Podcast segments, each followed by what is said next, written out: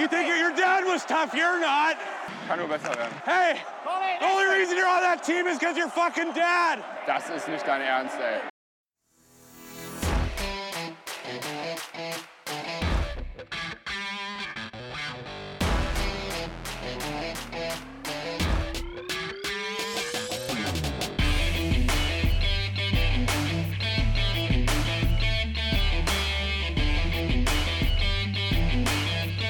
Lasche Einlasskontrollen, haben sie gesagt.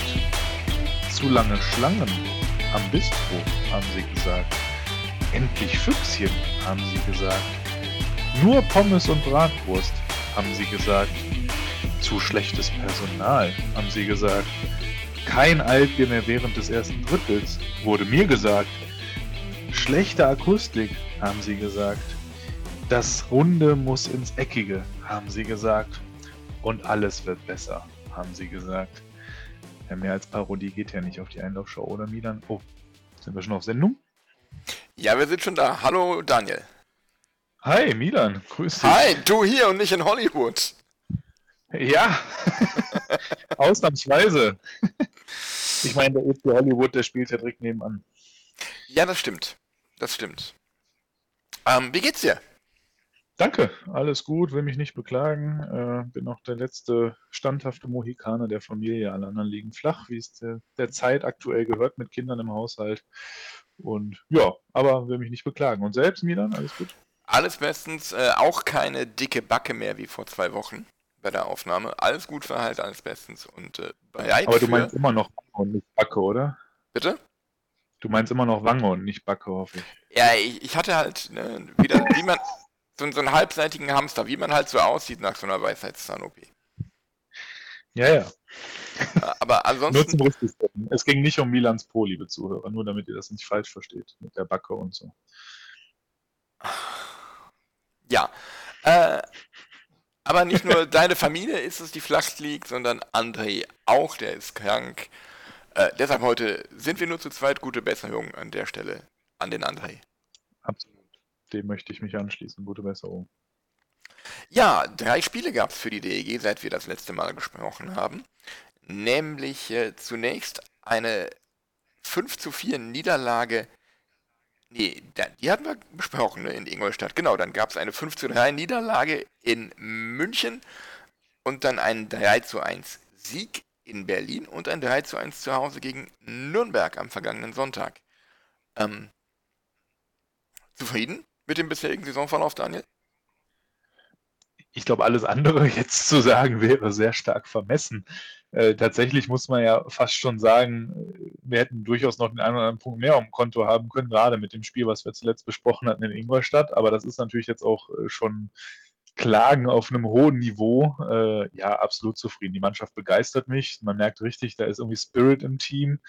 Äh, das macht richtig Laune, den Jungs zuzugucken. Ähm, gerade jetzt die, das letzte Wochenende war natürlich sehr, sehr schön zu sehen, wo man dann endlich in Berlin sich auch belohnt hat für die bereits starken Spiele in Ingolstadt und München. Äh, selbst in München fand ich, hat man extrem stark gegen einen sehr, sehr guten Gegner äh, mitgehalten und mitgespielt. Ähm, und in Berlin hat man sie endlich belohnt, konsequent defensiv gestanden, gegen Nürnberg ebenfalls eine sehr starke defensive Leistung auch gebracht, äh, wenig wirklich hochkarätige Chancen zugelassen. Und wenn war Pankowski an diesem Wochenende wirklich äh, mega aufgelegt, also richtig stark gehalten. Das hat alles gepasst und ich finde, das war auch die richtige Antwort auf die berechtigte Kritik nach den ersten Spielen, dass wir zu viele Gegentore kassieren. Äh, Jetzt mal ein Wochenende in Berlin und gegen Nürnberg mit in Summe zwei Gegentoren, das lässt sich sehen und äh, ja, bin mega zufrieden. Macht Laune ins Stadion zu gehen, macht Laune, den Spielen auswärts zuzugucken. Die DEG begeistert mich aktuell, muss ich sagen. Wie geht's dir, Milan? Ja, mich begeistert sie auch. Ähm, hätte ich so, gebe ich zu, nicht erwartet. Ich war ja auch sehr pessimistisch vor Saisonbeginn. Ähm, ja, das hat sehr gut ausgesehen. Ich war ja äh, am Sonntag gegen Nürnberg auch das erste Mal diese Saison im Stadion und ähm, ähm, ich finde, man hat sehr gut die Struktur gesehen. Es ist ein sehr strukturiertes Spiel. Es gibt eine immer bessere Abstimmung zwischen Defensive und Offensive, sowohl im Spiel nach vorne als auch im Spiel nach hinten. Es gibt einige taktische äh, Kniffe, taktische äh, ungewöhnliche Dinge, die ich gesehen habe. Ich fand zum Beispiel dieses erste 5 gegen 3 am Sonntag gegen Nürnberg, das dann zum 1-0 geführt hat, fand ich ganz bemerkenswert und auch mutig von Harold Kreis, da fünf Stürmer aufs Eis zu schicken bei 5 gegen 3. Aber es hat sich ausgezahlt und es macht echt Spaß, den Jungs zuzugucken. Genau, also sehe ich ganz genauso wie du, Milan. Hat mich auch sehr überrascht mit den äh, fünf Stürmern da. Aber man muss ja auch ehrlich sagen, wen, wen haben wir an der blauen Linie, der wirklich so ein Schlagschussmonster ist? Ja, Novak kann schießen. Ich glaube auch durchaus, dass ein Zitterbad schießen kann. Das hat er bisher nur noch nicht so gezeigt, außer jetzt, klar, er hat in Berlin ein Tor gemacht, aber so von der blauen Linie mal so ein geiles Fund. Das habe ich jetzt von ihm so bewusst noch nicht so richtig wahrgenommen. Äh, Jervin traue ich es eigentlich zu, aber bisher auch noch keine offensiven Akzente gesetzt. Den sieht man halt defensiv sehr stabil. Von daher kann ich Harold Kreis da schon verstehen, er sagt, fünf Stürmer und Attacke, ne?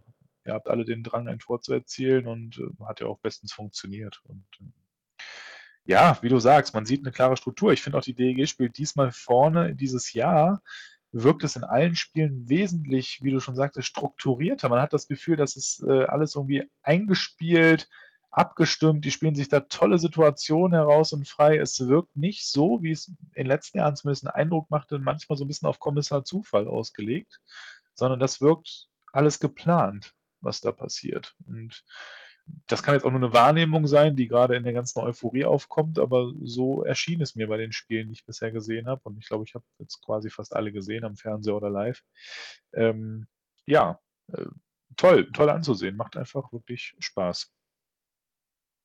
Ja, sehe ich ganz genauso. Ähm, und wenn ich so überlege, ähm, vor allem die, die Neuzugänge aus Frankfurt, wo ich am skeptischsten war, wie ich sagen muss, die gefallen mir richtig gut. Äh, Stephen McCauley hat sich endlich belohnt mit seinem Hammer da. Ähm, Carter Proft finde ich am Bully ziemlich stark. Insgesamt finde ich, dass wir uns vor allem am Bully extrem verbessert haben zur vergangenen Saison. Und ähm, was mir auffällt, ist, dass äh, Alex Barter er wirkt für mich ein bisschen befreiter, weil ich habe so den Eindruck, er muss nicht mehr so die ganze Last im Sturm alleine tragen. Oder täuscht mich das ein bisschen? Ja, durchaus. Also kann, kann man durchaus so ein bisschen so wahrnehmen. Ich meine, ist jetzt ja auch äh, nicht mehr so im Fokus, wie es letztes und vorletztes Jahr in der Reihe da auch noch mit, äh, oder was vorletztes Jahr mittlerweile schon, wo Gugula und Deschenot noch äh, an der Reihe mit ihm gespielt haben und auch letztes Jahr natürlich war er im Fokus und ähm, ja, ich glaube, es tut ihm tatsächlich gut, jetzt auch mal so einen jungen Spieler wie den Ehe zu führen. Ähm, und jetzt mit O'Donnell an der Seite in der Reihe, ja, das harmoniert jetzt für mich noch nicht so 100%. Ich habe letztens äh, beim letzten Spiel schon gesagt, eigentlich würde ich mir mal wünschen, dass Fischbuch in die Reihe kommt und dafür O'Donnell in die Reihe geht mit McAuley und äh, Proft. Das wird mir nochmal gefallen und finde ich nochmal äh, interessant. Also O'Donnell, Proft, McAuley zu sehen und dann dafür Fischbuch mit El und Barter. Weil irgendwie sehe ich die Reihe Fischbuch, McAuley, Proft nicht so harmonisch. Irgendwie stimmt es da für mich in der Chemie noch nicht. Diesen Wechsel würde ich gerne nochmal sehen. Habe ich das Gefühl, das könnte nochmal fruchten und nochmal die eine oder andere äh, ja, bessere Offensivaktion zutage bringen als aktuell die Chemie, insbesondere in der Reihe McAuley, Proft, Fischbuch. Da stottert es für mich so ein bisschen im 5 gegen 5, finde ich. Ich weiß nicht, wie du das gesehen hast. Ja, habe ich ganz genauso gesehen. Ähm, in der Defensive, du hast gesagt, äh, Jonas Jerwin für dich defensiv sehr stabil, offensiv wenig Impulse. Ich glaube, er wurde auch gar nicht so unbedingt für die ähm, für die offensiven Impulse geholt, sondern wirklich eher defensiv hinten Zement anrühren. Ja, absolut. Und, und versuchen, ähm, hinten möglichst wenig zu kassieren und das funktioniert immer besser. Das stimmt, ja. Und äh, man merkt einfach, jetzt ist er zurück und direkt beide Spiele in Summe zwei Gegentore. Es scheint, zumindest kann man jetzt, es ist natürlich immer schwierig nach zwei Spielen, aber man könnte schon durchaus so ein bisschen eine mutige Ableitung wagen und sagen, vielleicht ist er genau das fehlende Puzzleteil, was wir in der Verteidigung gebraucht haben, um stabiler zu stehen. Ne? Möglich, möglich. Und äh, wie sagt man so schön? Offense wins Games, Defense wins Championships. So, also, und arrogant und überheblich DEG nach dem Saisonstart, die Meisterschaft ist drin, oder? Auf jeden Fall. Es hat die Union ja nach ihrer, nach dem, nach dem, ich glaube, zweiten Triell, was ja, haben sie es ja auch gesungen. Ja. ja, alle gesehen, das Video. Von daher, äh, ja, Gott, ich, tatsächlich habe ich solche Gespräche hinter mir schon wieder wahrgenommen im Blog. Da sind wirklich schon wieder so ein paar Abgedrehte, die meinen, oh, die DEG sensationell und Wahnsinn und die müssen ja dieses Jahr richtig rocken. Wir müssen natürlich jetzt auch realistisch die Kirche in meinem Dorf lassen. Ne? Also klar, wir hatten jetzt endlich auch mal ein paar wirklich gute Gegner, haben da auch entsprechend zwei Niederlagen kassiert und einen Sieg jetzt holen können. Das ist, denke ich, am Ende auch eine, eine gute Ausbeute, zumal ja eine Niederlage in Ingolstadt ja auch nur nach OT war und Ingolstadt aktuell auch noch nicht zu den guten Teams zählt, obwohl sie dafür gehandelt werden. Aber in Summe, es sind jetzt gerade mal acht Spiele für die DEG gespielt von 56. Ähm, also noch siebenmal so viel liegen vor uns und ähm, deswegen, es ist ein sehr schöner Start, aber das heißt leider auch noch überhaupt nichts. Verlierst du jetzt mal ruckzuck zwei, drei Spiele am Stück, dann sieht die Welt schon wieder ganz anders aus, denn am Ende trennen uns zu Platz 11 jetzt einmal die Punkte, nicht diese Durchschnittspunkte, sondern die reine Punktebetrachtung, trennen uns gerade mal sechs Punkte das ist ganz schnell passiert und dann stehst du eben nicht mehr auf vier, sondern auf elf oder zwölf. Und von daher, ähm, ja, freuen wir uns doch alle über diesen wunderbaren Saisonstart, aber gehen mit der entsprechenden Demut daran und äh, hoffen einfach, dass sich das nur ansatzweise so fortsetzen wird. Ja, das hoffen wir alle. Ähm, die nächsten Spiele, wenn wir einfach mal so ein bisschen vorausgucken, bis äh, wir theoretisch unsere nächste Aufnahme machen, das sind so einige. Das ist jetzt äh, am kommenden Freitag, übermorgen zu Hause gegen Mannheim. Dann geht's äh, nach Bietigheim. Nächste Woche Donnerstag dann zu Hause gegen Bremerhaven. Sonntag dann am Seilersee und dienstags in Köln. Ähm, wenn man mal guckt, Mannheim hat, ich glaube, heute Champions Hockey League gespielt. Genau. Das ist auch meine Hoffnung. Deswegen, also, das werde ich auch gesagt. Der Spielplan, der ist für uns echt glücklich im Moment. Das haben wir diese Woche. Nächste Woche haben wir in Bremerhaven die gleiche Situation. Die haben diese und nächste Woche Champions Hockey League vor den Spielen. Ähm, ich glaube, das ist unsere Chance. Jetzt Bremerhaven so oder so. Da sehe ich uns durchaus in der aktuellen Form auf Augenhöhe. Ähm, Mannheim natürlich unter Normalbedingungen eher nicht. Aber jetzt mit dem, dass sie heute in der Schweiz in Lausanne noch spielen, am Freitag dann 19.30 bei uns wieder antreten, also keine 48 Stunden später in Düsseldorf dann wieder auf dem Eis stehen müssen. Ich kann mir schon vorstellen, dass das für uns eine Chance ist, hier mit der entsprechenden Frische mehr im Tank äh, da die, die, die fehlende Spiel, spielerische Qualität ausgleichen zu können. Und ähm, ich rechne uns da mit der Winning-Mentalität für Freitag definitiv Chancen aus, aber Sonntag brauchen wir nicht reden. In Bietigheim musst du gewinnen, wenn du äh, mit der unteren Tabellenregion nichts zu tun haben möchtest, wobei Bietigheim jetzt auch schon gezeigt hat, dass die jetzt auch keine Laufkundschaft sind, also mit der entsprechenden Demut in das Spiel gehen und als ob es ein guter Gegner ist, ist wichtig. Ja, Bremerhaven, wie gesagt, die spielen auch Champions Hockey League davor, ähm, sind im Moment auch eher durchwachsen unterwegs da sehe ich uns auch äh, durchaus mit guten Chancen, die nächsten drei Punkte zu Hause zu lassen. Von daher freue ich mich sehr, muss ich sagen, auf die nächsten Partien. Da ist viel Punkte in der Aussicht, wenn es gut läuft. Wenn es gut läuft, auf jeden Fall. Und ich hoffe, Harold Kreis hat am, am letzten Samstagabend äh, aufmerksam Magenta Sport verfolgt. Ähm, da hätte er nämlich sehen können, wie man gegen müde Adler Mannheim, die unter der Woche äh, spielen mussten, als ausgenutztes Team gewinnt, als die nämlich dann in Iserlohn 2 zu 0 verloren haben. Ja, genau. Und ja, also wie gesagt, DEG ist gut in Form, die haben viel Selbstbewusstsein, Selbstvertrauen. Ich habe mir gerade nochmal die Statistiken angeguckt, bis auf David Trinkberger äh, und Cedric Schiemens, der jetzt aber auch erst drei Spieler hat, haben alle Spieler schon mindestens einen Scorerpunkt. Und wenn man guckt, wie viele verschiedene Torschützen wir schon haben, gerade in der Offensive, da haben wir geballtes Selbstbewusstsein. Ne? Bartha schon zwei Tore, D'Amigo drei Tore, Eder drei Tore, El zwei Tore, Fischbuch ein Tor, McAuley ein Tor, Olsen zwei Tore, O'Donnell zwei Tore, Prof zwei Tore, Svensson drei Tore. Ganz ehrlich, ich weiß nicht, wann ich zuletzt ein DEG-Team gesehen habe, wo nach acht Spielen so viele Stürmer schon ein, respektive eher zwei oder drei Tore gemacht haben das finde ich schon dieses Jahr echt außergewöhnlich und das alleine spricht ja schon für das äh, Selbstvertrauen, was die Jungs im Moment haben. Ja, absolut, absolut. Und ähm, ähm, ich finde es beeindruckend und, und auch sehr überraschend, dass äh, die ähm, dass die Mannschaft so ausgeglichen ist in der Offensive. Und ähm, ja das macht uns auch ein Stück weit unberechenbar. Und ich hatte jetzt bis, bisher in, in jedem Spiel irgendwie so das Gefühl, dass wenn die eine offensive Reihe ausgeschaltet wird, dann ähm, ist eine andere da, die scored. Genau. Es ist nicht so wie, wie in Iserlohn letztes Jahr, wo du im Grunde nur die eine Reihe ausschalten musst. Und äh, dann hat sich das erledigt, sondern ähm, äh, es ist äh, eine Wundertüte für jeden Gegner. Nicht genug Torgefahr, haben sie gesagt. Und was ist? Die DEG steht mit 11,16% äh, Schusseffizienz auf Platz 2 der DEL aktuell. Im Moment noch leider hinter Köln, die mit 12,33 tatsächlich am besten dastehen, gefolgt von Iserlohn auf Platz 3. Also wir haben hier, der Westen ist im Moment der am effektivsten in der deutschen Eishockey-Liga. Ja, das, das stimmt, das stimmt. Und ähm, ja, Tobi Eder im Moment unser Topscorer mit sechs Punkten, der Tore drei Assists. Wer hätte das vor der Saison gedacht? Ich sicher nicht. Und auch nicht, dass nach acht Spielen äh, der zweitbeste Scorer Victor Svensson ist. Ich bin zwar ein großer Fan, aber so einen Saisonstart hätte ich ihm dann auch nicht zugetraut. Nein, und ich finde es klasse, dass wir keinen Spieler haben, der jetzt da ganz vorne bei den Topscorern ist und dafür aber weniger Spieler, die so mit dabei sind. Mir gefällt, dass wir so viele Spieler haben, die schon vier, fünf, sechs Scorerpunkte im Sturm haben und dafür jetzt keinen, der so besonders herausragt. Das ist, finde ich, auch für das Gesamtteamgefüge, dass man nicht so abhängig ist von einem Spieler, sondern dass alle in der Lage sind, der Mannschaft hier mit, auch mit Punkten zu helfen, neben der normalen Arbeit, die sonst noch läuft.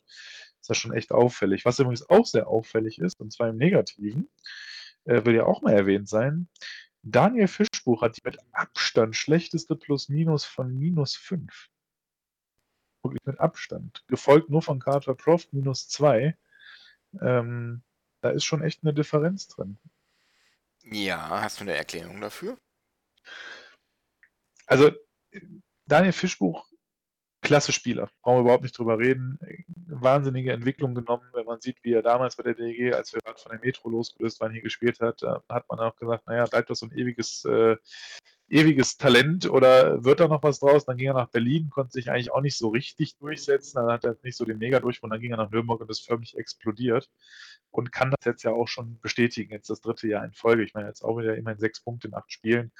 Aber seine Spielweise ist halt auch sehr riskant und manchmal hat es einen Hang zu ein bisschen zur Arroganz. Ne? Also da wird nochmal dieser ganz feine Pass durch die Beine des Gegners versucht, wo dann auch gerne mal die Scheibe hängen bleibt oder ein bisschen zu lasch gepasst oder so, man einfach so ein bisschen halbherzig manchmal gefühlt agiert und dann äh, ist der Scheibe halt weg, Gegenangriff läuft und mit hoher Torgefahr, weil es halt ein Konter ist. Ähm, da habe ich jetzt schon mehrere Dinge gerade. Bei den Auswärtsspielen sind die mir aufgefallen. Nach Heim habe ich das nicht so drauf geachtet.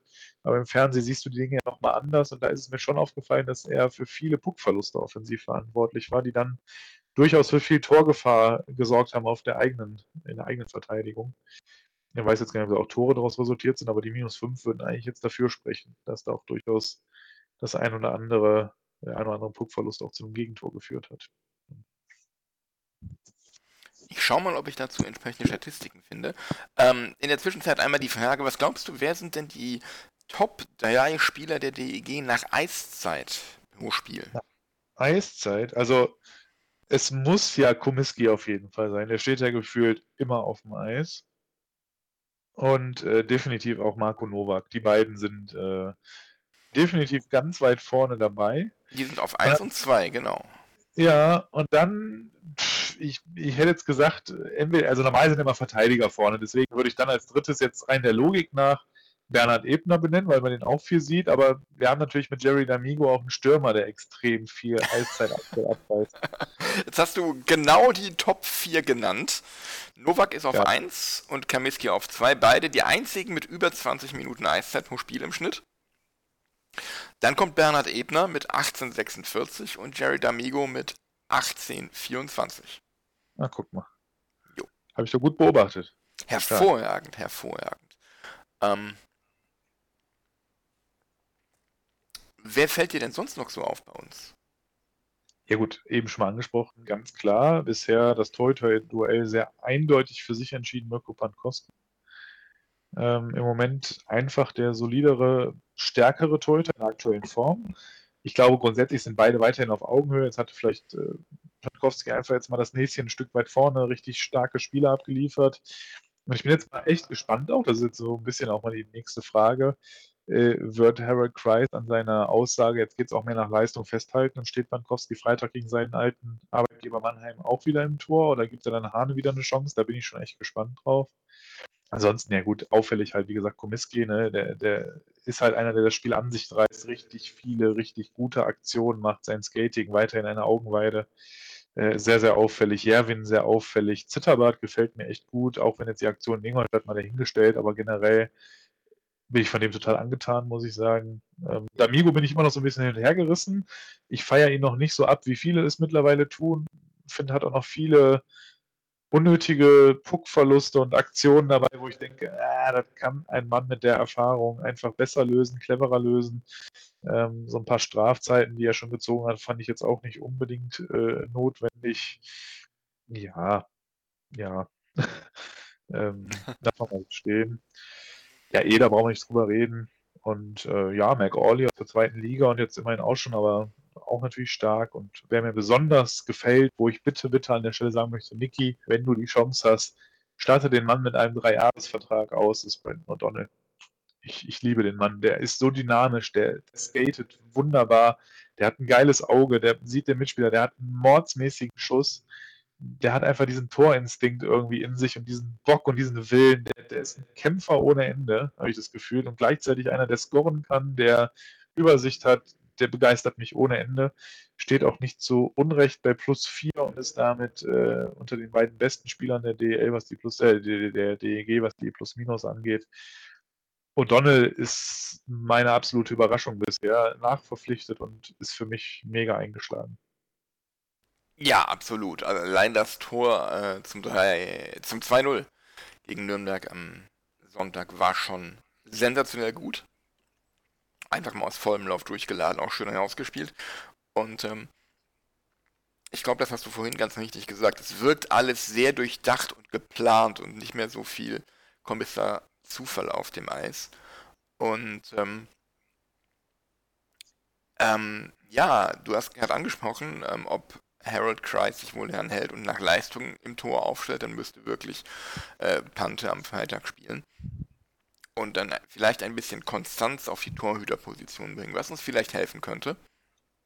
Und ja. ähm, wo wir auf jeden Fall Konstanz haben, ist ähm, am Bully-Punkt, denn bis auf sieben Bullies wurden alle anderen Bullies in der Saison, dieser Saison von vier Spielern genommen. Also da scheinen wir schon relativ ähm, festgelegt zu sein. Das sind nämlich Brad Olsen, Alex Barter, Victor Svensson und Stephen McCauley. Wobei Brad Olsen. gesagt, Barter Proft ist gut am Bully-Punkt. Ja, der hat aber noch kein, der hat aber noch keinen Bully genommen, deswegen. Ja. Starker Typ. Ja, muss ich mal in, in Frankfurt nachfragen, was das denn soll.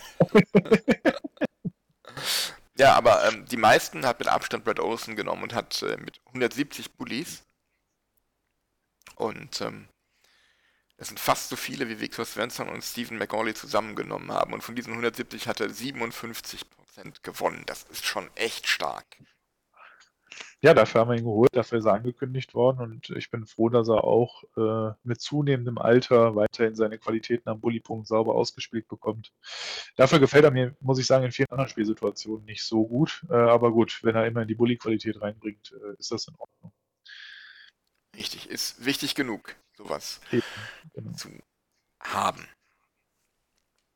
Was, was halt sehr auffällig ist bei der DG, ist ja auch nebenbei noch die Über- und Unterzahlquote. Eine Überzahlquote Platz 3 mit 24 Prozent. Das ist echt stark. Nur Ingolstadt und Köln sind da knapp vor uns. Und in Unterzahl waren wir zu Beginn der Saison nach den ersten Spielen ja echt mau unterwegs, waren wir ganz weit hinten. Jetzt mittlerweile auf Platz 5 angekommen mit fast wieder 80 Prozent, 79,31.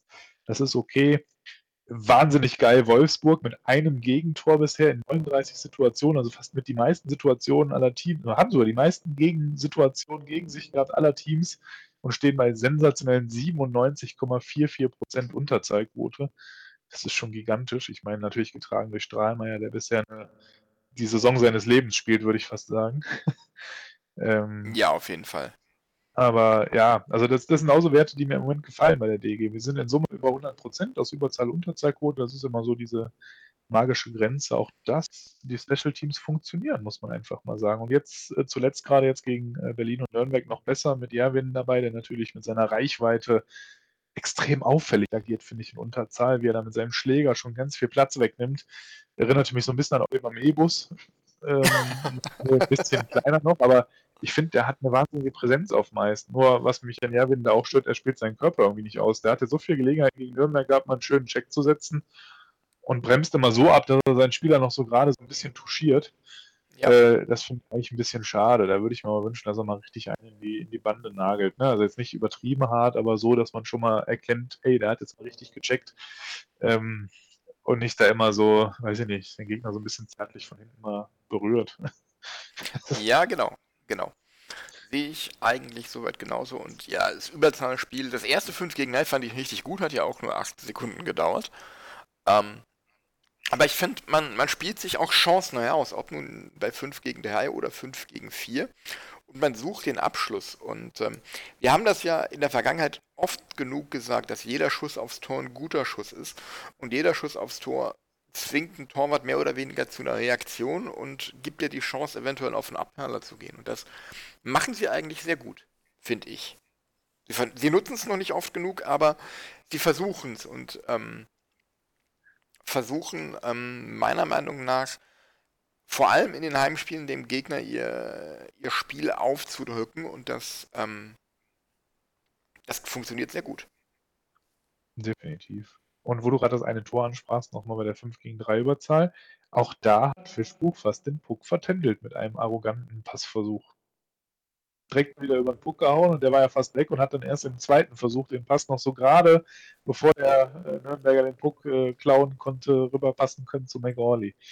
Ja, aber man muss jetzt auch wieder sagen, das führte dann dazu, dass der Nürnberger aus der Position war und nur dadurch hatte McAuley den Platz, den er hatte, um Anlauf und Maß zu nehmen. Was ein gutes Versehen von Daniel Fischbuch. Alles gewollt. Alles gewollt. Das, das war kein Versehen. Alles Absicht. Wir machen alles mit Absicht, haben sie gesagt. Alles mit Absicht. Alles auf Absicht. Oh. ja, ähm, wunderschöne Überleitung, Daniel. Ähm, du hast ja jetzt, glaube ich, schon zwei oder drei Spiele diese Saison zu Hause gesehen. Wie fandest du es denn so? Insgesamt. Ja, also erstmal wieder richtig geil vor Ort zu sein. Das ist erstmal Punkt Nummer eins. Also das steht über allem. Ähm, dann muss ich sagen, stimmungstechnisch bin ich bisher auch ganz zufrieden. Äh, ich glaube, man hat gerade im ersten Spiel gegen Augsburg war es noch mal krasser, fand ich, weil einfach da, glaube ich, diese Begeisterung, hey, wir sind wieder hier im Stadion, nochmal besonders euphorisch war. Aber ich finde, das hat jetzt auch durchaus gehalten. Also Stimmung gefällt mir im Moment ganz gut, bin ich ganz mit zufrieden. Das ist so okay für die Zuschauerzahl auch. Ähm, ja, man sieht ja, dass es noch nicht wieder so angenommen wird, wie es könnte. Das wird bestimmt auch eine Begründung haben darin, dass für viele dieses Thema am Platz keine Maske und äh, alle sitzen nebeneinander, ja vielleicht auch noch nicht in der aktuellen Situation so sich mit wohlfühlen, was man auch durchaus nachvollziehen kann ich für meinen Teil ganz persönlich, mich stört das jetzt nicht so, weil ich einfach sage, gut, dafür habe ich mich halt impfen lassen an der Stelle, damit ich eben sowas wieder auch genießen kann und teilhaben kann an solchen Dingen. Und ich bin jetzt in der Gewissheit, selbst wenn ich mich noch anstecke oder der Hoffnung zumindest auch, dass es dann nicht einen so schlimmen Verlauf nehmen kann. Und ich gehe davon aus, dass ich das früher oder später nochmal bekommen werde. Und von daher bin ich da eigentlich relativ entspannt mit, weil ich sage, gut, dafür haben wir jetzt die Impfung, dafür haben wir die Chance, uns impfen zu lassen ich würde mich eigentlich nur freuen, wenn wir bald, das ist meine ganz persönliche Meinung, kann man mich jetzt versteinigen, aber wenn wir auf 2G umstellen, dass man sagt, Getestete, weil da sehe ich immer noch ein großes Risiko, weil viele Tests halt wirklich auch falsch sind und äh, das fände ich eigentlich gar nicht so verkehrt für dieses aktuelle Konzept, wenn man sagt, wirklich nur noch Geimpfte und Genesene. Und natürlich mit Tests die, die sich nicht impfen lassen können, logischerweise. Das brauchen wir jetzt nicht äh, das ist nochmal was anderes, ein anderer Schnack. Aber die, die sich impfen lassen könnten, aber es einfach nicht wollen, ganz ehrlich, einfach Pech gehabt. Gut, dann hast du im Grunde alles schon gesagt. Also ich fand es auch geil, nach anderthalb Jahren wieder da zu sein. Aber ähm, ich bin dann wirklich einer von denen, die sich auf der Geraden so dicht an dicht beim Torjubel oder so und auch beim, beim Singen, beim Anfeuern in dieser Masse von Leuten ohne Maske sehr unwohl gefühlt haben. Und das trotz Impfung ähm, ja, und äh, was mich dann irgendwann auch ein bisschen und auch bis heute noch nachdenklich gemacht habe, ob ich unter 3G-Bedingungen nochmal äh, zu einem Heimspiel gehe oder nicht. Das, da bin ich mir noch nicht ganz sicher. Bei 2G wäre das was anderes. Das äh, würde ich ohne zu zögern mitmachen. Ähm, denke aber auch, dass, ähm, ja, selbst wenn ich geimpft bin, ich kann mich trotzdem infizieren, wenn auch nur mit verringertem Risiko. Und vor allem ähm, gibt es ja Studien, die durchaus belegen, dass so ab acht Wochen bis, bis zwölf Wochen nach der Impfung der Schutz vor einer Übertragung, also wenn ich infiziert bin trotz Impfung, dass ich dann andere Leute genauso leicht anstecken kann wie ein Nicht-Geimpfter. Und gerade mit Blick auf meine Kinder, die noch zu jung sind für Impfungen, ist mir das einfach ein Risiko, das ich, glaube ich, so nicht eingehen möchte. Deshalb muss ich da genau abwägen, ob ich da ins, in den Dom gehe oder nicht. Aber ansonsten war echt schön, wieder da zu sein, wieder eiserne Luft zu schnuppern, wieder zu singen und anzufeuern. Und ähm, ähm, ja, es gab aber auch so ein paar Dinge, wo ich durchaus schlucken musste. Das fing schon vor dem Spiel eigentlich an und setzte sich in den Drittelpausen fort, nämlich bei der Musikauswahl. Ich habe mich letzte Saison ähm, beim Podcast hören immer gefragt, was meint der Bernd Schwickerath eigentlich, wenn er bei Bissel Hockey immer von niederländischer Bumsmusik im ISS-Dom spricht. Jetzt weiß ich, was er gemeint hat. Es ist grauenhaft, was da an Musik läuft. Ähm, es klingt wirklich wie irgendwie auf dem Jahrmarkt, Jahrmarkt in Scheveningen oder sowas oder Eisdisco in Tilburg. Es ist katastrophal, es ist viel zu laut, es ist musikalisch meiner Meinung nach absolut unterirdisch und dem Anlass nicht angemessen. Ähm, in Spielunterbrechungen diese komischen Orgel-Sounds. Puh. Ich weiß Und nicht. Ich dachte immer, es wäre Job Lehrmarkers, der Linienrichter, der Lieder trällert. Ah, Ach stimmt, der hat ja so einen so so einen DJ-Kanal auf Soundcloud. Da müssten wir eigentlich mal eine Sonderfolge machen und uns das alles anhören. ja, großartig. Und dann muss, vorstellen. wie bitte? Ich könnte mir nichts Schöneres vorstellen. Doch, eine Folge nur über Trikots.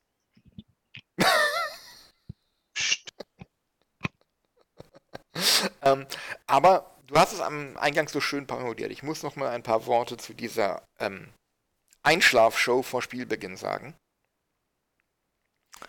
Ähm, die ich ja jetzt auch mal live und in Farbe erlebt habe. Und ich war echt fassungslos. Es fängt ja an mit diesem Glockenspiel. Dann kommt der, der Countdown und dann dieser Trailer mit diesen, diesen komischen Aussagen da. Und da passiert ja nichts drumherum. Da läuft einfach nur dieser Trailer auf dem Würfel und das war's. Gerade dieses Glockenspiel und vielleicht auch den Countdown könnte man zusätzlich noch wunderbar untermalen mit irgendwelchen Lichteffekten, Scheinwerfern, irgendwelchen Blitzen auf den, auf den kleinen LED-Banden oder sonst irgendwie etwas, dass man da ein bisschen mit Lichteffekten und Farbe in der Halle spielt. Ähm, aber da ist ja gar nichts. Genauso ähm, Can't Stop von den Peppers als, als Einlaufmusik super geil, aber auch das kannst du mit Lichteffekten aufgrund des Takts, aufgrund des Schlagzeugrhythmus wunderbar irgendwie untermalen zusätzlich. Ich glaube, einer der Klitschkos hatte das lange als Einlauflied, wo das, das Licht dann im, im Rhythmus zum Gitarrenriff irgendwie geflackert hat rund um den Ring oder sowas. Es war, du kannst so viel machen mit diesem, diesem Lied und der Show davor und die machen einfach gar nichts. Und da hat Herne hier in der Oberliga am Gießenberg mehr Einlaufshow als die DEG und das ist ein Armutszeugnis für einen Erstligisten.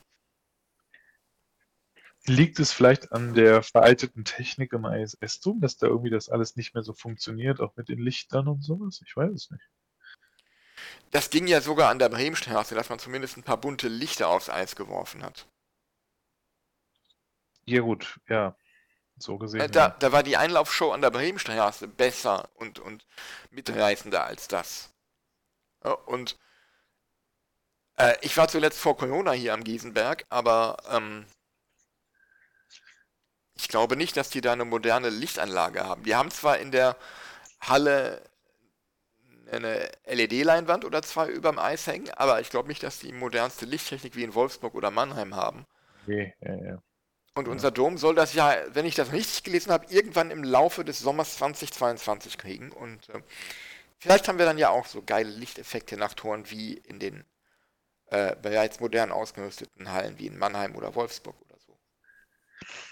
Ich meine, grundsätzlich wird man so in so einer Free-Game schon nie allen Fans recht machen, weil jeder da auch einen sehr diversen Geschmack hat. Aber überraschend ist ja schon, dass in den letzten Jahren eigentlich, ja, ich habe wirklich, ich kenne seit mindestens zwei, drei Jahren keinen mehr, der sagte, boah, was eine geile Einlaufshow, weil die auch alle immer zu situativ für einzelne Spiele eigentlich sind. So zum Saisonstart, so auch das mit damals mit Gugulla und ich bin wieder zu Hause oder was er da immer gesagt hat, äh, das kannst du dir halt einfach nicht äh, ein Jahr lang anhören. Ne? Ähm, und auch jetzt diese Show wieder, die passte am ersten Spieltag, ne, mal kurz hier so den ganzen Kritiker mit Abstieg und so mal kurz einen auszwischen. Hey, Haken dran alles gut. Vielleicht noch am zweiten Spieltag. Aber jetzt spätestens so am dritten, vierten Spieltag, nach diesem guten Saisonstart, passt das einfach nicht mehr. Weil jetzt hat wirklich auch der Letzte begriffen, hey, die DEG kann was, diese Jungs, die haben richtig Bock, die wollen was bewegen. Da brauchst du jetzt nicht mehr vor jedem Spiel sagen, ja, sie haben gesagt, Abstiegskandidat und äh, keine DEG mehr und zu alt, zu jung. Nein, Jungs, ihr seid geil, aber jetzt bitte dann auch mal weg mit dem Scheiß.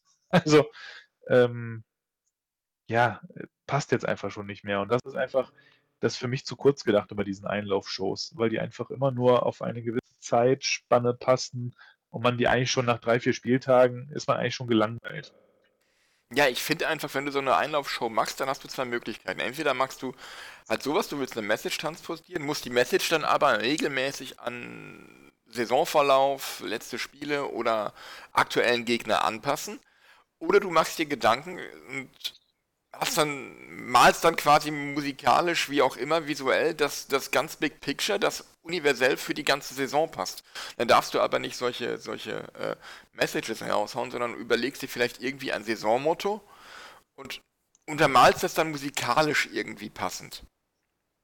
Ähm, wenn wir uns mal zurückerinnern an die allererste Saison im Dom mit diesem, diesem Video Düsseldorf und dann äh, der, der Flug der Karibik Soundtrack und sowas, das hat zwar auch eine Geschichte erzählt, aber halt eine allgemeingültige, die du die ganze Saison über benutzen konntest und die, die du theoretisch auch jetzt noch benutzen kannst. Ja. Absolut. Um, ähm, aber du, das ist jetzt halt so, ja, es ist auserzählt und ja. Ja, wenn alles einfach nur klappt, hast du ja auch keine Geschichte. Ja, richtig. Ne? Von daher, ja. Man könnte sich vielleicht irgendwie was überlegen, so in der Richtung, ja, geil, dass ihr wieder da seid, endlich wieder Zuschauer oder sowas. Das wäre vielleicht was. Die, die, die große Story, der große Bogen, den man über die ganze Saison spannen könnte, hoffentlich. Ähm, aber sowas Bockiges, wir, wir zeigen es euch allen. Ich weiß nicht. Tja. Da hätte ich mir irgendwie was, was gewünscht, was richtig einheizt, wo die Leute richtig darauf abgehen. Ähm, was die Leute abholt und mitheizt und sagt, ey, wir sind wieder da, ihr seid wieder da und jetzt 60 Minuten Vollgas hier. Ich, also ja, das stört mich auch total. Ich würde mich auch freuen, wenn ich da irgendwas habe, was nochmal so richtig einen drauflegt. Das Gute ist, mich muss man gar nicht motivieren. Äh, ich bin immer nackt, wild und hungrig und äh, ähm, nein, Spaß beiseite. Ich, ich bin immer heiß aufs Spiel. Ich brauche diese Einlaufshow grundsätzlich eigentlich gar nicht, aber ich finde es auch cool, wenn da eine gute ist, die zu sehen. Macht doch Spaß irgendwie. Ähm, aber ganz ehrlich, jetzt gehe ich dann halt raus um ein Bierchen in der Zeit und das ist auch gut. Ne? Alles, alles fein. Also man weiß damit umzugehen und ich warte einfach mal ab, was man sich da einfallen lässt, um das wieder zu optimieren. Man hat ja schon im letzten Spiel erste Bilder vom Augsburg-Spiel mit integriert. Da hat man ja schon ein paar Videosequenzen eingebaut, die noch nicht da waren. Also man scheint ja da an dem Video durchaus immer wieder mal zu basteln. Dann sind wir noch mal optimistisch, dass man da noch mal das ein oder andere vielleicht dann überarbeitet. Ja, die Hoffnung stirbt zuletzt, das ist wohl wahr. Ähm, Das mit den aktuellen Spielszenen ist mir auch eingefallen und ähm, ja, schauen wir einfach mal, was da noch so kommt in den nächsten Wochen und Monaten. Die Saison ist ja noch lang. Eben. Ähm, ich nehme es der DEG aber immer noch übel, dass sie Countdown to Insanity ausgerechnet in der Saison wieder als Einlauflied genommen haben, wo keine Zuschauer in der Halle waren. Ja, das äh, kann ich nur bestätigen. Das hätte ich mir auch dieses Jahr theoretisch auch wirklich weiter gewünscht, dass es in der Intensität auch gespielt wird, wie letztes Jahr im Fernsehen zu hören. Ja, ja absolut. Ähm, ansonsten habe ich noch zwei Dinge auf meinem Zettel. Nein, drei eigentlich. Das erste ist, ich habe mir, hab ja jetzt im, im, Fernsehen haben wir die Trikots jetzt alle mal gesehen und äh, im Stadion auch. Ähm, ich habe mir die im Fanshop auch alle angeguckt. Mm. Und ich weiß gar nicht, wo ich anfangen soll. Ich finde die alle drei durch die Bank schlimm.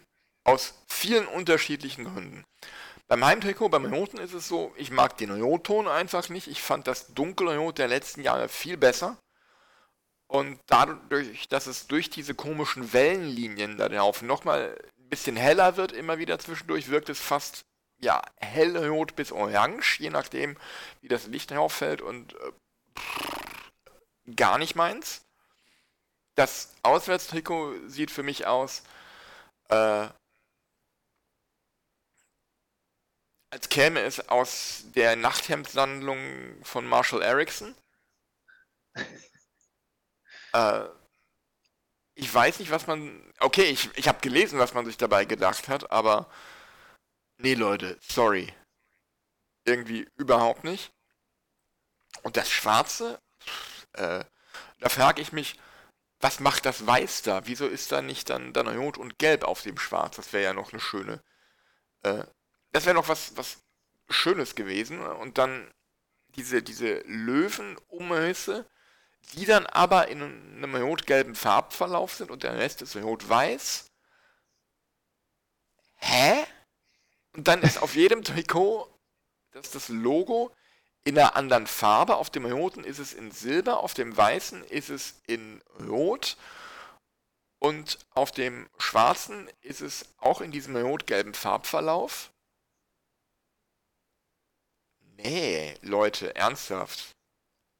Äh, und von der Schriftart will ich gar nicht sprechen, wo die, wo die Namen für meinen Geschmack erstens zu klein und zweitens zu viel zu filigran geschrieben sind. Äh, und und äh, die Nummern, pff, ja, keine Ahnung, was das alles soll. Von dieser Inkonsistenz in der, im, im, Corporate Design einmal äh, weitergehend, dass man in, auf der Homepage in Drucksachen, auf dem Videowürfel eine andere Schriftart benutzt, als auf den Trikots mal ganz zu schweigen. Ähm, äh, ja.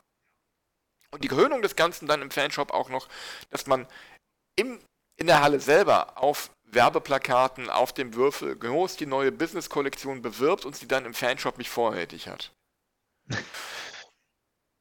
Ah, ja. Hatte schon ein bisschen was Krefeldhaftes an der Stelle, aber gut, wir wollen nicht so viel darüber sprechen, denn du, Daniel, hast dir ja so eine Business-Kollektion gewünscht vor nicht allzu langer Zeit. Definitiv. Ich bin jetzt auch froh, dass sie da ist, muss aber sagen, für einen, also alles gut. Theoretisch habe ich auch schon überlegt, soll ich jetzt zuschlagen? Aber ich muss ehrlich sagen, 90 Euro für einen Pullover der DEG, nein. Also äh, auch das Polohemd da, 70 äh, Euro, glaube ich, waren es. Das ist auf dem Preisniveau von einem Lacoste-Polo. Ähm, nein. einfach äh, nein. Einfach, einfach nein. Ähm, klar, jetzt mag das sein, man hat wahrscheinlich geringe Stückzahl erstmal, will erstmal gucken, wie kommt das an, wie wird das angenommen. Hauptzielgruppe dürfte hier in wenigen Teilen nur der Stehplatzbereich sein, tendenziell eher der, der Haupttribünenbereich, äh, Business Club, äh, so die Ecke. Ähm, ich bin gespannt, wie es Absatz findet. Ich hoffe, dass es Absatz findet, sodass man sowas auch mal in die Masse geben kann und vielleicht auch nochmal weitere für den Durchschnittsfan bezahlbare Ware da rausbringen, die trotzdem schick und dezent ist und nicht so Nerdkleidung ist. Ähm, ich würde mir sowas sehr gerne kaufen. Ich habe auch kurz gezuckt, aber 90 Euro für so einen Pulli, nein, einfach wirklich nein. Da gibt es so gewisse Grundsätze, die ich habe. Und ich bin jetzt auch keiner, der auf Marken oder sonst irgendwas abfährt. Das brauche ich alles nicht. Darüber definiere ich mich auch nicht. Aber ich möchte gerne trotzdem schick und gut gekleidet äh, sein. Da lege ich schon Wert drauf. Und äh, also zumindest halbwegs. also ne, mal so, mal so, aber je nach Anlass schon. Und ähm, aber 90 Euro für so einen Pullover, der jetzt nicht mal besonders hochwertig ist, äh, nee, das ist einfach too much. Ich weiß nicht, wie du das wahrnimmst. Nö, sehe ich ganz genauso. Gef es gefällt mir nicht sonderlich von der Optik her und ähm, ich finde es auch maßlos überteuert. Düsseldorf, Also ich sagen, könnte man sagen. gefallen, gefallen tut er mir sogar, muss ich sagen. Also gefallen, also mir hätte er gefallen, ich hätte ihn auch so genommen. Aber äh, nee, irgendwie Für welchen Preis hättest du ihn denn genommen? maximal, maximal 60, vielleicht 50 eher. Sowas in den Dreh. Ja, so in der Preisrange der, der ähm, Nicht-Business-Hoodies, würde ich sagen, die so zwischen 60 und 65 Euro kosten.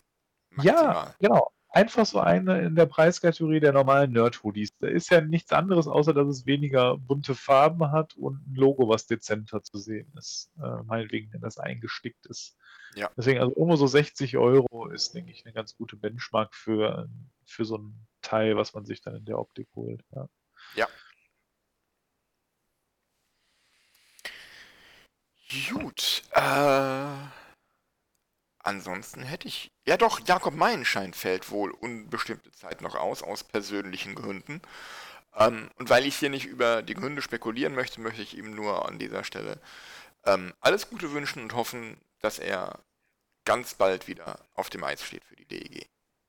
Ja, absolut. Ähm, richtig bitter. Hat mich sehr gefreut, ihn zeitnah im DEG-Trikot zu sehen. Auf den habe ich mich eigentlich auch mit am meisten gefreut, als ich die Verpflichtung gesehen habe, weil ich eigentlich glaube, der, der Bursche kann mehr, als er bisher gezeigt hat.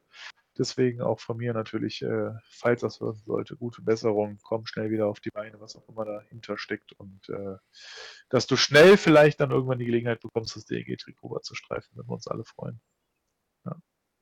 Genau. Hast du noch was, Daniel? Nö, also was mir zur DEG jetzt nicht, was mir natürlich aufgefallen ist, äh, ist in der NHL die deutschen Spieler. Da macht ja gerade JJ Peterka und Moritz Seiler durchaus auf, sich- auf sich aufmerksam. Über drei Seiten brauchen wir schon gar nicht mehr reden, der ist ja da mehr als etabliert. Ähm, das macht mir Laune, muss ich sagen, dass man auch sieht, dass die deutschen Nachwuchsspieler, gerade auch jetzt die, die vielleicht man noch nicht so erwartet hatte wie Peterka, ähm, da wirklich äh, Betrieb machen. Auch ein Reichel in Chicago äh, hat auch auf sich aufmerksam gemacht. Da bin ich echt mal gespannt. Also wenn es gut läuft, werden wir dann neben Seider dieses Jahr vielleicht noch zwei weitere mit Peterka und Reichel sehen, die ihre Einsätze in der NHL bekommen. Und äh, diese Entwicklung generell in den letzten Jahren, deutsche Spieler in der NHL, das, das macht irgendwie Freude, muss ich sagen, zu sehen, wie, welchen Erfolg man da jetzt mittlerweile auch als Deutscher in dieser Liga haben kann. Nicht mehr so einer von vielen, sondern jetzt mal auch ganz vorne mit dabei. Und äh, das ist nur gut fürs deutsche Eishockey. Ja, das sehe ich ganz genauso. Und wo wir gerade bei der NHL sind, können wir auch über den neuen Fernsehvertrag sprechen. Denn äh, Sky hat sich die Rechte an über 300 NHL-Spielen gesichert. Exklusiv für den deutschen Markt. Was bedeutet, dass in Deutschland diese Spiele nicht mehr über NHL TV verfügbar sein werden. Ich kotze im Strahl. Ich konnte es mit. Finde ich echt eine Frechheit, dass man da jetzt, äh, also dass man erst das Abo bei NHL TV abgeschlossen hat, hat da 100 Dollar, glaube ich, waren es ja umgerechnet dann gelatzt, irgendwie sowas. Äh, In der Vorfreude, man kann alle Spiele, wenn man Bock hat, äh, von seinem Team und weitere sich anschauen und auf einmal kurz danach kommt dann ein Partner um die Ecke und sagt, hier, ich klaue mal einfach 300 Spiele davon und äh, mach die jetzt für mich. Ähm, und du hast im Zweifel jetzt ohne ein Sky-Abo gar nicht mehr die Möglichkeit, das zu gucken. Hallo, was, was bilden die sich ein? Wie können die das nehmen? Es wird jetzt, also, dass jetzt diese Kommer Kommerzialisierungs-Fernsehvertrags-Auseinanderreißgeschichte vom Fußball schon aufs Eishockey überschwappt, schockiert mich ein Stück weit. Das nimmt mir so diese Illusion, dass wir beim Eishockey doch noch ein Stück weit anders, weniger, vielleicht in Teilen auch kommerziell unterwegs sind, als vor allem der Fußball auch mittlerweile. Spätestens jetzt wurde mir diese Illusion final genommen und äh, ich meine, ich darf mich nicht beklagen. Wir haben, also Sky-Abo ist in der Familie und dadurch kann ich Sky Go nutzen. Aber das nervt mich trotzdem, weil ich NHL TV auf dem, auf dem Apple TV habe, was dann am Fernseher angeschlossen ist. Sky Go über ein Tablet oder Rechner und dann die Übertragung auf dem Fernseher ist meist nicht so 100% flüssig schön zu sehen. Von daher ätzt es mich trotz allem tierisch an. Vor allem, ich bin ja nun mal Oilers-Fan, wie man mittlerweile vielleicht weiß. Und äh, ja, die werden wahrscheinlich öfter mal den, den Dreiseitel in Deutschland zeigen. Und deswegen werden da einige Spiele meines Teams wegfallen, die dann nur noch auf Sky zu sehen sind. Und das fuchst mich tatsächlich. Das kann ich nachvollziehen. Ich als Rangers-Fan werde da wohl eher weniger von betroffen sein. Ähm, ja. Dann gibt es noch so ein paar äh, Geschichten mit äh, Zach Rinaldo, der, wo das hatten wir letztes Mal schon, dass Zach Rinaldo in äh, Columbus in die Miners geschickt wurde, weil er nicht geimpft ist.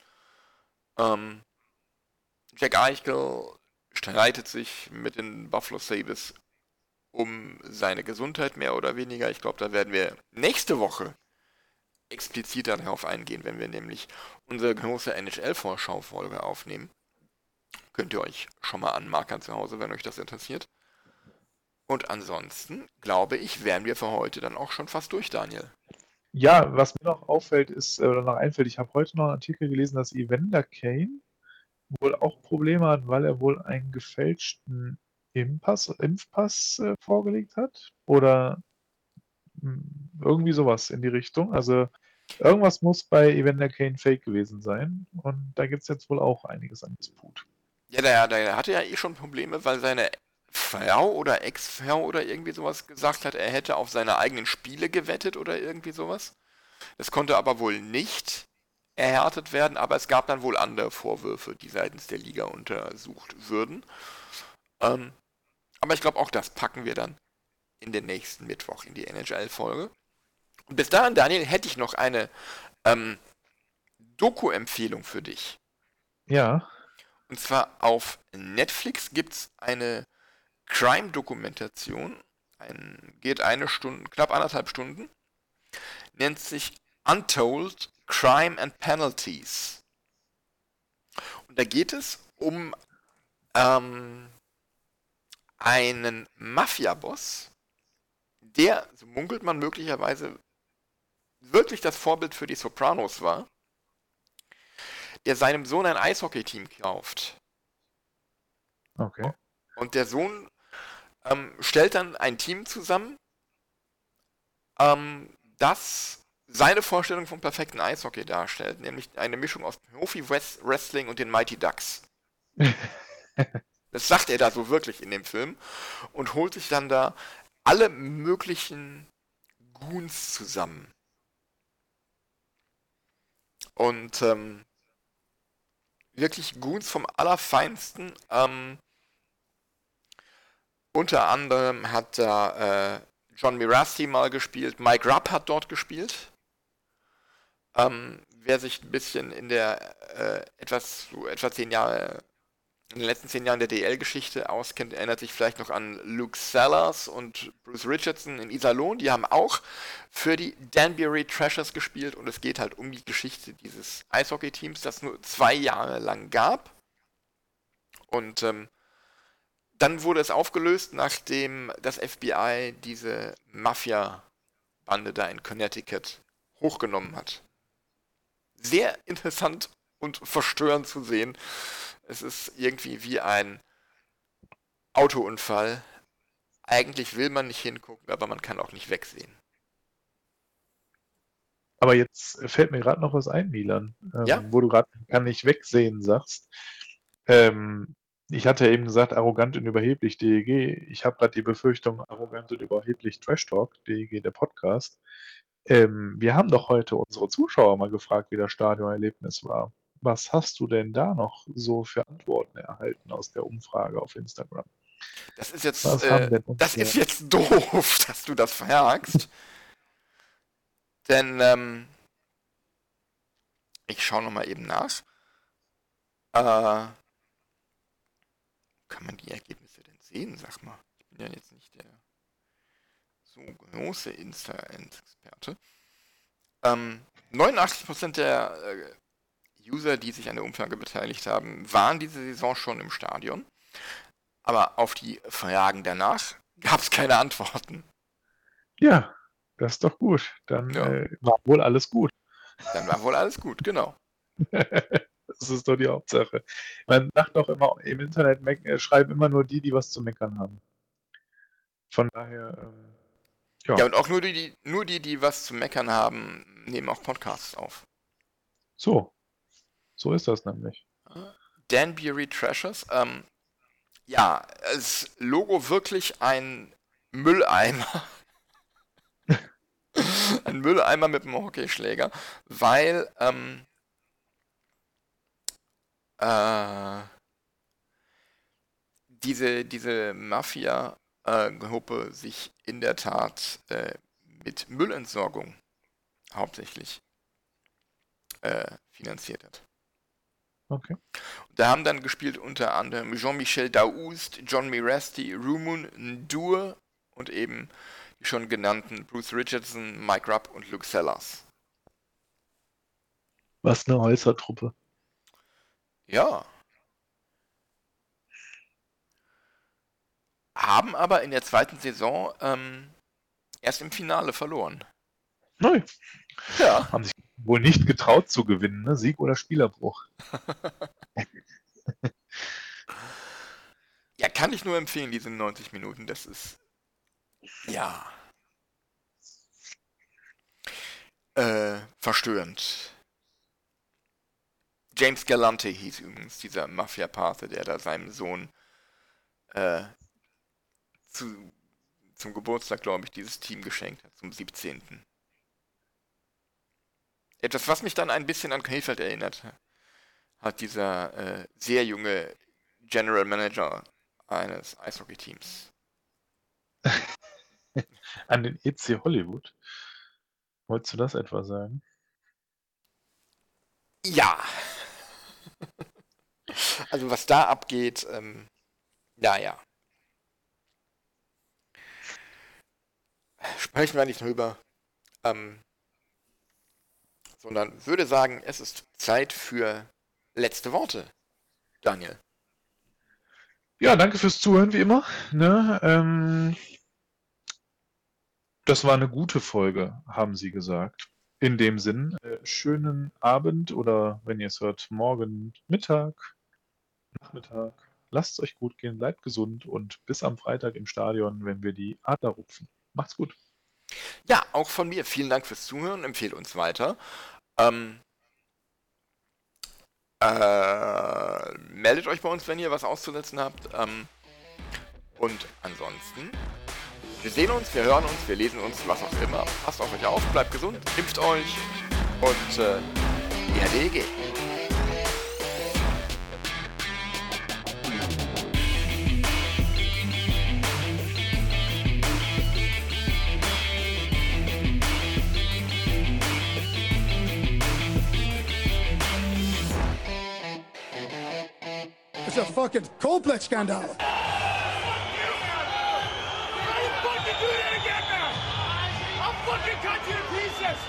One more fucking time. You fucking piece of shit. That's so fucking gutless. Oh, This is fucking niet normaal.